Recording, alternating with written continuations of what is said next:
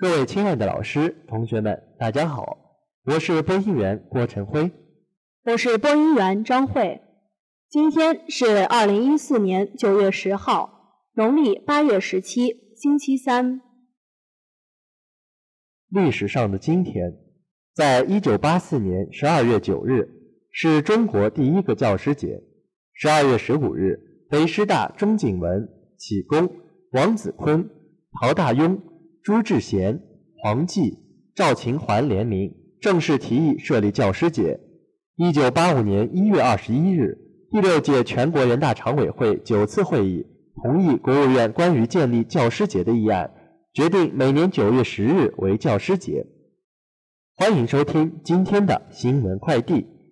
以下是今日要点：李克强将出席夏季达沃斯年会并致辞。中澳关系需要互利和互信两翼并进。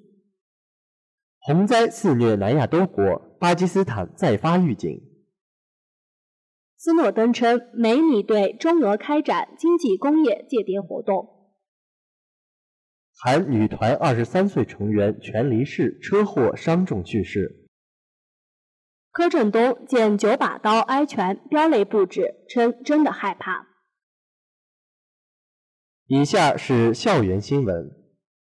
由广州大学与美国卫斯理安学院联合举办的广州大学卫斯理安学院迎来首届学生。该学院一百名新生均为清一色的女生，她们分别属于经济学、工商管理、应用心理学三个专业。据介绍，广州大学卫斯理安学院将采用美国文理教育的办学理念，实行小班教学、女性至上的精英教育。所有专业课程均使用英语或双语教学。除了专业课外，还会有卫斯理安学院的特色课程，包括历史、自然、社会科学等方面。百分之四十左右的课程将由卫斯理安学院的特派教师为学生集中授课。凭借师生个人的校园一卡通，即可免费借用一辆公共自行车，在校园内绿色低碳出行。九月六号，同济大学二零一四级本科新生报到入学当天，学校在四平路校区推出首批两百辆经由废旧自行车翻新再利用的公益自行车，吸引了众多新学子前来借用，成为同济园又一道绿色的风景线。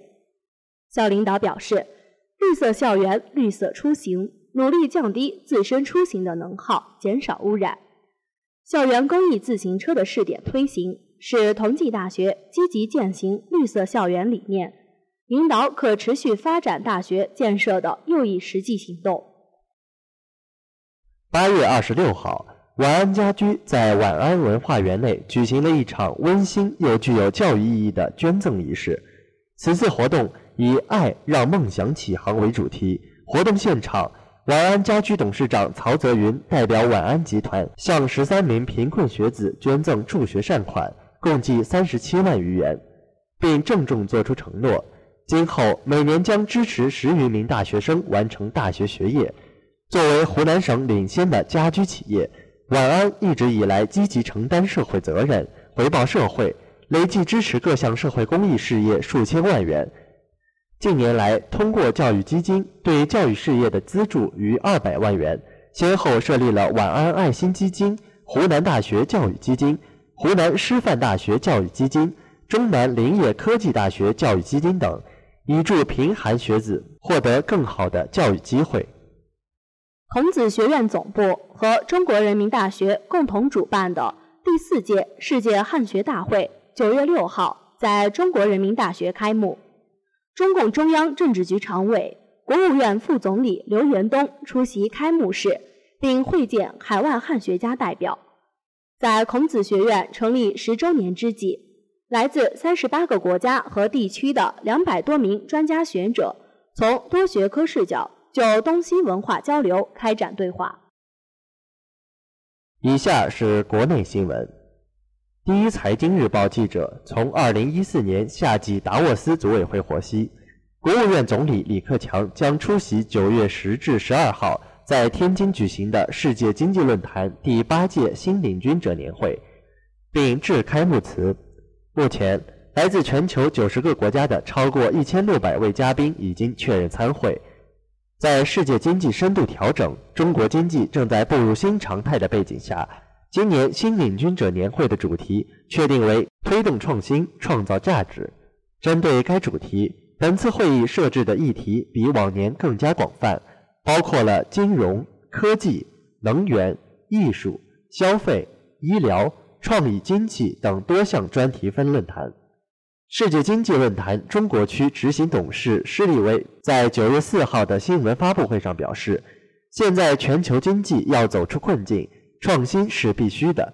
问题的关键在于如何管理创新以及创造价值。科技的发展从根本上改变着企业、产业和经济格局，同时带来新机遇和挑战。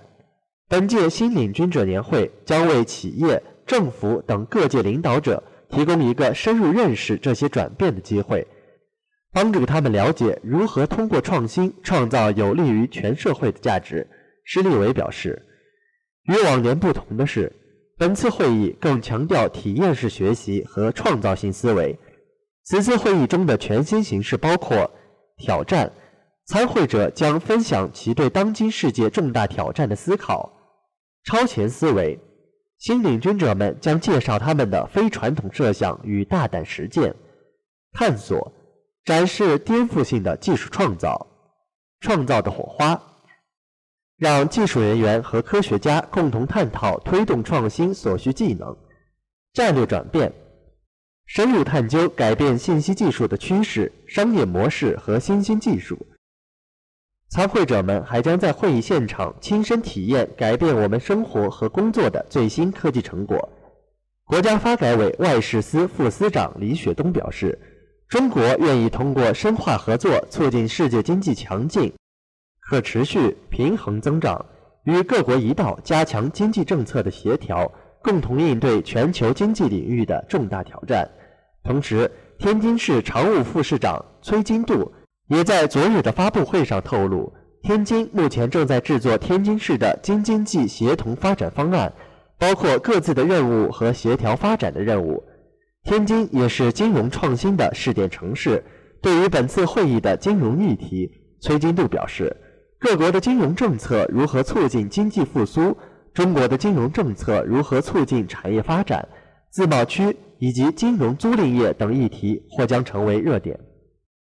二零一四年九月七号，外交部长王毅同澳大利亚外长毕晓普在悉尼举行第二轮中澳外交与战略对话前共见记者时表示，中澳关系需要互利和互信两只翅膀，两翼并进，这样才能飞得更高更远。王毅表示，澳大利亚是具有国际影响的地区大国。是中国大周边地区的重要合作伙伴之一。中方欢迎并支持澳大利亚进一步理解亚洲、融入亚洲，也愿意看到澳大利亚在东西方之间发挥桥梁和纽带的积极作用。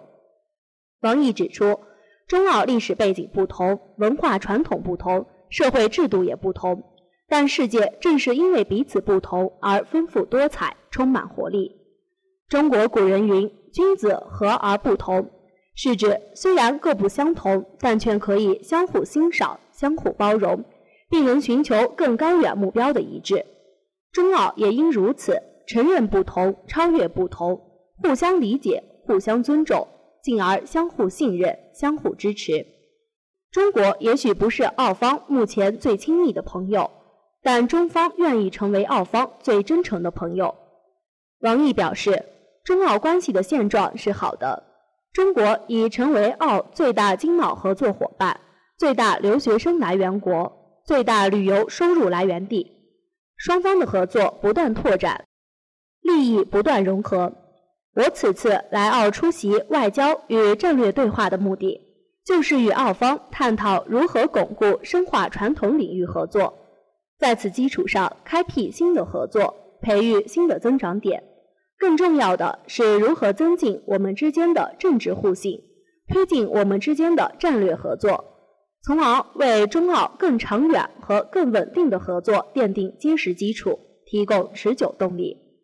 中澳关系起飞，需要互利和互信两只翅膀，两翼并进，这样才能飞得更高更远。为此，我愿意毕小普女士深入探讨两国战略伙伴的新定位，两国贸易投资合作的新蓝图，两国人民交往的新规划。尤其是做好两国领导人高层交往的各项准备。以下是国际新闻：处于季风雨季的巴基斯坦、印度、尼泊尔等南亚多国近期遭受严重洪灾，其中印巴两国各有一百多人遇难，尼泊尔因灾死亡与失踪人数约达三四百人。巴基斯坦多地连日来遭受强降雨，截至六号。洪灾已导致一百六十五人丧生，数百人受伤，成千上万人流离失所。当地媒体指出，遇难者多因房屋倒塌而死亡。官方宣布多个重灾区进入紧急状态。巴基斯坦气象局七号再次发布预警，指出未来几日，东南部信德省、东部旁遮普省仍将遭受暴雨袭击，当地主要河流水位不断上涨。预计将在本月十三号、十四号引发严重洪灾。暴雨引发的洪灾同样发生在印度。据新德里媒体报道，截至七号，印控克什米尔地区已有逾一百人在洪灾中死亡，七百多个村庄的居民被迫转移，大量农作物被洪水淹没。印度总理莫迪当天前往印控克什米尔地区视察灾情，据称。当地洪灾为六十年来最为严重的一次。在与印度接壤的尼泊尔，今夏季风雨季频繁，引发山体滑坡、泥石流、洪涝等灾害。据官方不完全统计，该国遇难与失踪总人数达到三百至四百人。一些灾区形成的堰塞湖至今威胁着居民安全。受季风影响，南亚多国每年夏季均遭受洪涝灾害。总部设在尼泊尔的国际山地综合发展中心指出，近年来，印度、尼泊尔等国洪水灾害呈现多发趋势，突发性洪水变得日益频繁和迅猛，强降雨、水坝坍塌等都可能诱发毫无预警的洪水，导致重大伤亡。九月六号，美国正在考虑对中国、俄罗斯和印度等国的公司开展情报行动。以保持对其他国家的经济优势。俄罗斯之声网站六号援引美国独立新闻网站 The Inet 的报道称，上述消息来自美国中央情报局和国家安全局前雇员爱德华·斯诺登最新曝光的文件。斯诺登的最新爆料文件称，美方正在考虑在不利于美国的情况出现时，应该采取的戒严行动方案。文件称，这些不利情况可能在2025年前出现，将来自中国、俄罗斯、印度和伊朗。这些国家被称为挑战美国优势的核心国。文件还声称，美国情报机构将负责收集信息，包括进行网络监控和在外国研究人员及开发人员使用的电脑载体和软件中心安装传感器等。以下是综艺新闻。九月七号上午，微博某账号援引全林市经纪公司的消息称，本月三号凌晨，在韩国遭遇车祸的全黎市，因头部损伤严重，医院尽了最大努力，仍没能挽回他的生命。韩国当地时间七号上午十点十分左右，全黎市离世，终年二十三岁。全黎市是韩国女团 Ladies Code 成员。韩国当地时间三号凌晨一点二十三分，Ladies Code 乘坐的车辆行驶于岭东高速公路开往仁川方向四十三公里处时，因为雨天路滑，车辆发生侧滑，导致后轮脱落，撞上路边护栏。事故造成 Ladies Code 成员恩飞死亡，全林市受伤严重，接受了头部手术，昭正也入院接受治疗，其余两名成员状况良好。经纪公司表示。三号凌晨的车祸造成了黎氏头部严重的损伤，虽然医院方面尽最大努力抢救，但最终没有挽救回他的生命。从日本赶来的父母和公司的职员们在离世身旁陪他走完了最后一程。经纪公司还表示，希望大家为两位离世人员的成员祈祷，也希望大家为其他的成员加油。九月五号，九把刀在等一个人咖啡庆功会上，眼眶含泪谈柯震东。我对他有好多好多生气，因为我喜欢他，希望他好，所以打了那一拳。二人为此长谈了三个小时，九把刀也非常惊讶。中间，柯震东居然哭到不能自已，我没看到过他哭成这样。九把刀表示，三号他跟柯震东呼麻案发生后第一次碰面，两人长谈了三个小时，中间两人都曾飙泪，尤其是柯震东一直痛哭，不停对九把刀说：“我很害怕，真的非常害怕。”特别是当记者看到他伸手去牵爸爸，却被误解成他要去打记者时，柯震东更是不解。九把刀透露，他边哭边说自己没有那么坏，为什么那么多人都认定是他打人？对此，九把刀只能不停要求柯震东反省再反省。其实，九把刀也相当自责，认为自己不喜欢说教，只把柯震东当朋友。没有好好教导他，才导致他现在必须面对这种巨大挫折。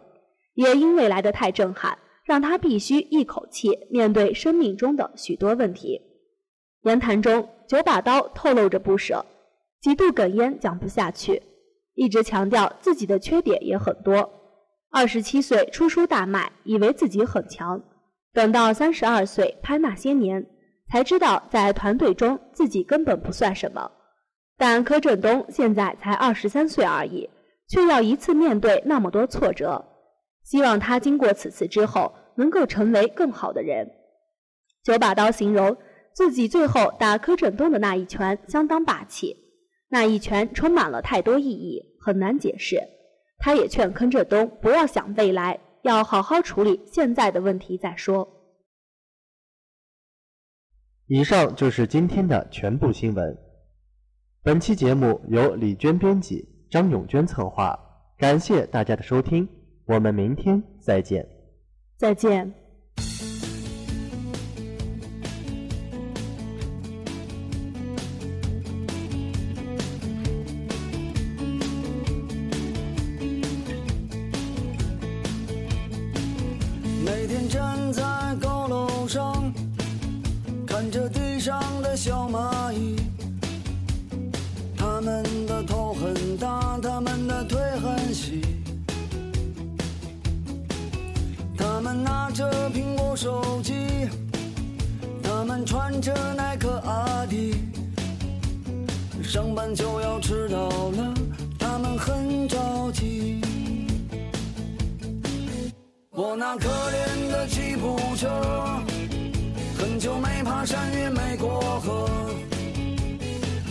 这个城市里过得很压抑，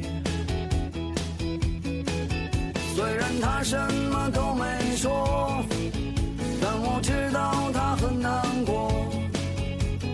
我悄悄地许下愿望，带他去梦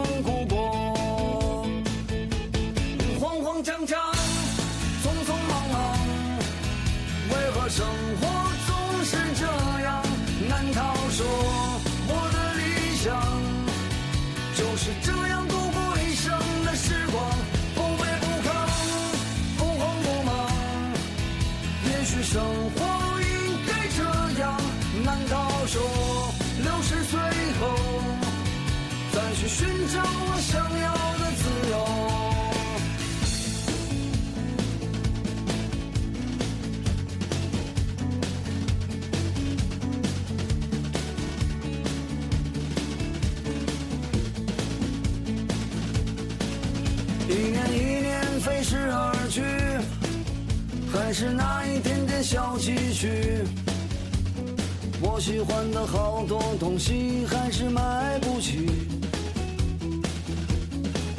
生活总是麻烦不断，到现在我还没习惯。都说钱是王八蛋，可长得真好看。慌慌张张，为何生活总是这样？难道说我的理想就是这样度过一生的时光？不卑不亢，不慌不忙，也许生活应该这样。难道说六十岁后再去寻找我想要的自由？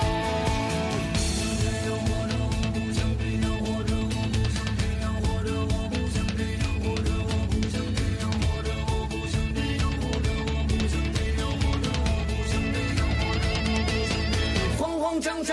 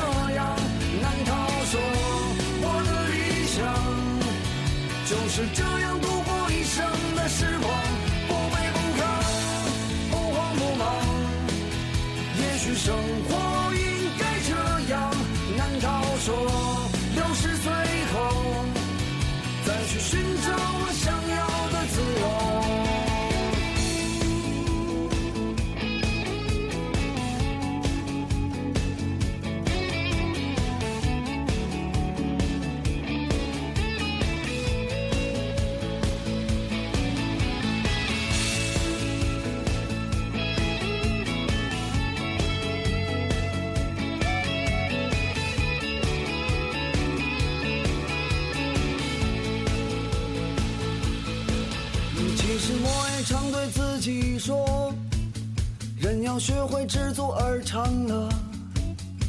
可万事都一笑而过，还有什么意思呢？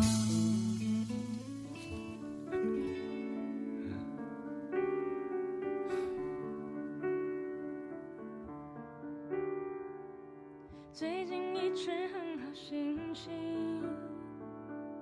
不知道什么原因。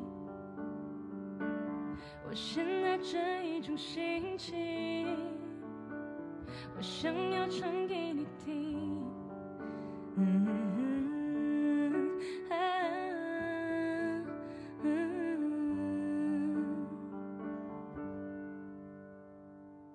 看着窗外的小星星，心里想着我的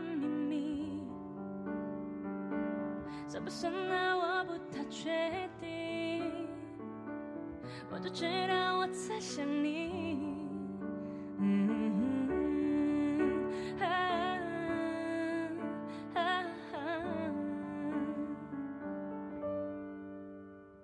我们之间的距离好像忽远又忽近，你明明不在我身边，我却觉得很近。